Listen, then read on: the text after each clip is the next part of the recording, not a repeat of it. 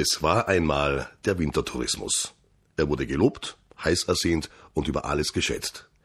Ganz im Gegensatz zum Sommer. Der wurde eher stiefmütterlich behandelt und vernachlässigt.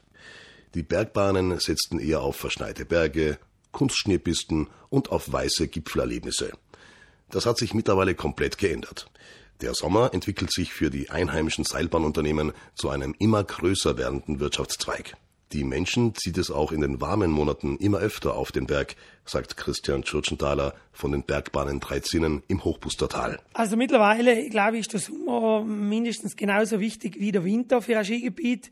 Das Skigebiet Dreizinnen der Lomitten macht mittlerweile 25 Prozent des Jahresumsatzes im Sommer. Aus dem Grund merkt man eigentlich schon, dass wir uns in den letzten Jahren ganz, ganz stark angestrengt haben, Attraktionen im Sommer zu realisieren. Früher lockte der Berg fast ausschließlich nur Wanderer oder Radfahrer an. In den letzten Jahren schießen Kletter-, Wasser- und Spielparks auch oben aus dem Boden. Der Gast sucht zwar eine Location, wo er im Ort ist, im, im, also schnell im Ort drin ist, aber auch schnell auf dem Berg. Die Bergbahnen, die sozusagen von den Ortszentren Innichen, Sechsten, Badala auf dem Berg führen, die gehen alle zwischen 1500 und 2000 Meter Seehöhe. Dort hat man enorme Möglichkeiten, ganz, ganz viele Sachen zu erleben, die natürlich auch zum Teil von uns jetzt in letzter Zeit inszeniert worden sein. Stichwort Olpals Bergwelt. Das ist ein Park, den wir auf den Helm gemacht haben, äh, direkt neben der Bergstation,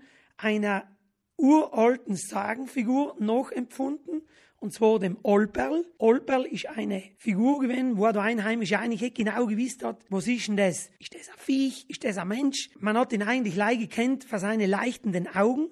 Der ist die Nacht gegangen und ist ein bisschen ein Lauser, ist ein bisschen ein Schabernack gewesen. Und hat die Einheimischen geneckt. Und den Lauser, den Olperl, haben wir hergenommen und haben da sozusagen einen Themenpark gemacht auf 2000 Meter oben, wo der Gast auf zehn verschiedene Erlebnispunkte einmal in die Figur von den Olperl drinschlüpfen kann. Zum anderen lernt der Gast aber auch die Freunde des Olperl kennen. Und das sind die Tiere der Berge. Abseits von Sagen und Erlebniswelten bietet man dem Wanderfreund ausreichend Möglichkeiten, sich zu entfalten. Parallel läuft auch ein Barfußpfad.